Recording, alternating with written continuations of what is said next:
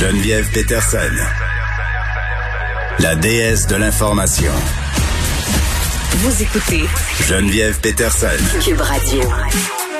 On a des précisions euh, tantôt quant au port du masque à l'extérieur. les personnes qui ne résident pas à la même adresse, si on est euh, à l'extérieur ensemble, on devra euh, porter un masque avec toutes les incongruités que ça suscite.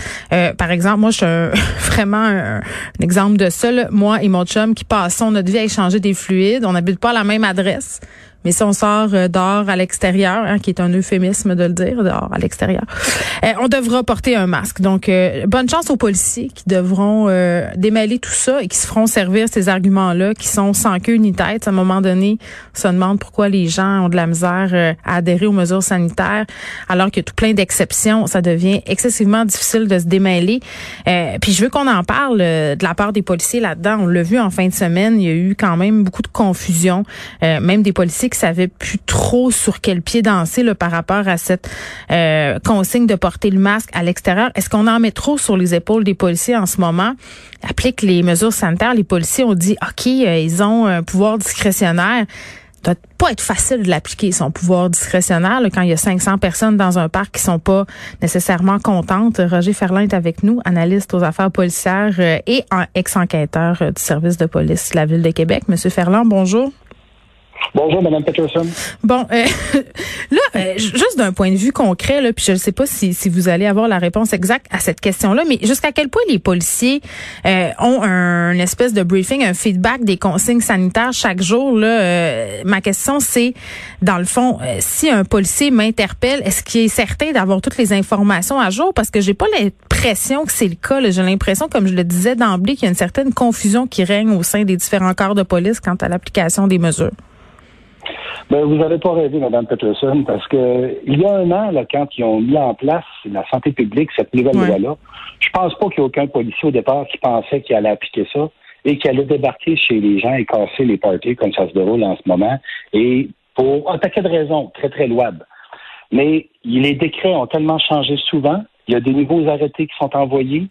Je sais que les services de police sont même obligés en ce moment de faire affaire avec des, des aviseurs légaux pour faire expliquer exactement comment ça va procéder, comment on va mettre ça en place.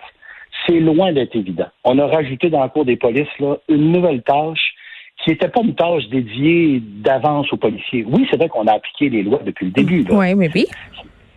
Ça a toujours été ça qu'on applique les lois. Puis c'est pas nécessairement les lois qu'on veut bien.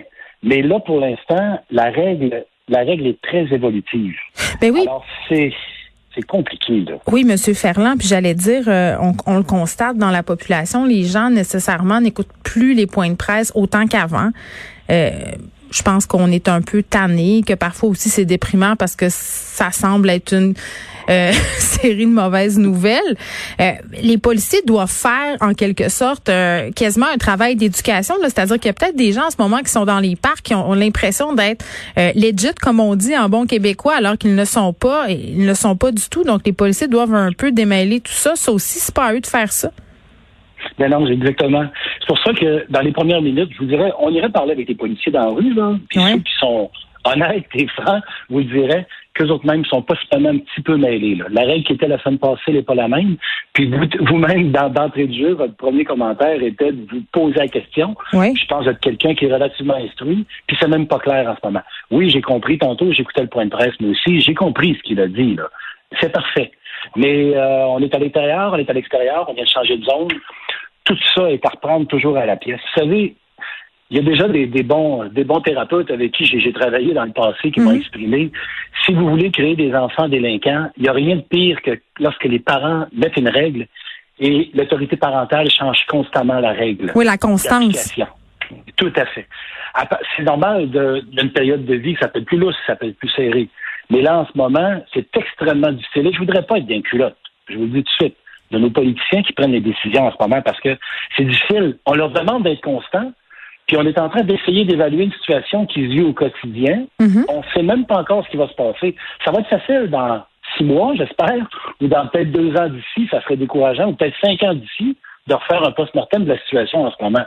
Mais présentement, on est dedans au quotidien. Ça, c'est dur à évaluer. Oui, puis je, je sais pas, Monsieur Ferland, mais j'imagine que je sais pas là, si je suis policière et que je suis en patrouille dans un parc, euh, on est deux là, il y a peut-être deux autres policiers à l'autre bout du parc, puis qu'il y a 500, 600 personnes avec l'ambiance du moment, les manifestations qu'on a connues. Est-ce qu'il y a certains policiers qui peuvent avoir, je sais pas, moi, peur d'intervenir euh, parce que peur que ça dégénère pour rien?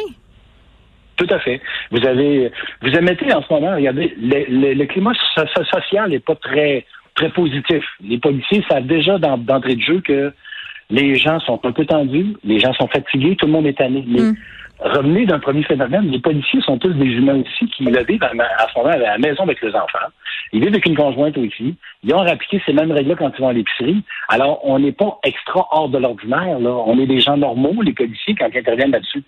Puis le pouvoir discrétionnaire, en ce moment, euh, si je comprends bien, on veut pas qu'il y en ait beaucoup. là. Parce que si euh, si la règle est transgressée que la personne est porteuse, mm. elle le transmet le virus à des gens. C'est pour ça que c'est une position qui est vraiment, vraiment pas facile à appliquer et vraiment pas le fun en ce moment à appliquer pour les policiers. Parce que ils ont même aussi même la crainte eux-mêmes de le pogner. Parce qu'au début, ça a pris du temps avant qu'il y ait plusieurs policiers qui l'aient. Mais là, présentement, on sait qu'il y a des policiers qui l'ont eu. C'est vrai. Euh, des fois, des fois, ça a été plus simple, plus difficile oui, la bonne santé est là, il y a un paquet d'éléments, mais c'est pour ça qu'en ce moment, là, parce que on a besoin que nos vrais experts parlent. on a beaucoup de gérants d'estrade en ce moment qui sur Facebook, sur Internet. C'est facile d'en des commentaires. Oui. Mais moi, dit que je vais entendre les vrais experts, puis on va essayer d'appliquer le mieux possible les règles. OK. Ben, sur l'application de ces règles-là, euh, il y a eu beaucoup de questions en fin de semaine. On a assisté à des scènes aussi. Là, on a vu euh, des vidéos qui ont circulé bon, sur les médias sociaux. Puis je veux dire euh, quand même d'emblée, là, quand on voit des extraits vidéo sur les médias sociaux, faut faire attention parce qu'on a un extrait, justement. On n'a pas le début, on n'a pas la fin. les vidéos qui circulent dans les médias, bon, on a vu une arrestation musclée dans un parc. On a aussi vu des personnes qui se sont fait interpeller, qui ont été mises à l'amende par des policiers se demandait pourquoi moi? Pourquoi c'est moi que le policier arrête alors qu'il y a des personnes qui sont exactement dans la même situation que moi à 5 mètres? Autrement dit, comment le policier fait pour prendre cette décision-là, de dire, OK, lui ou elle, je vais l'arrêter, je vais lui donner un constat, puis pas lui ou elle? C'est-tu au hasard? C'est-tu pour faire un exemple? Comment ça marche? un petit peu ce que vous exprimez là. C'est parce qu'à un moment donné, il faut que tu commences à quelque part. Si tu as les effectifs d'arrêter tout le monde dans le parc, hmm. tu vas tu vas immobiliser tout le monde, puis tu vas procéder à l'identification, puis tout le monde serait passible de.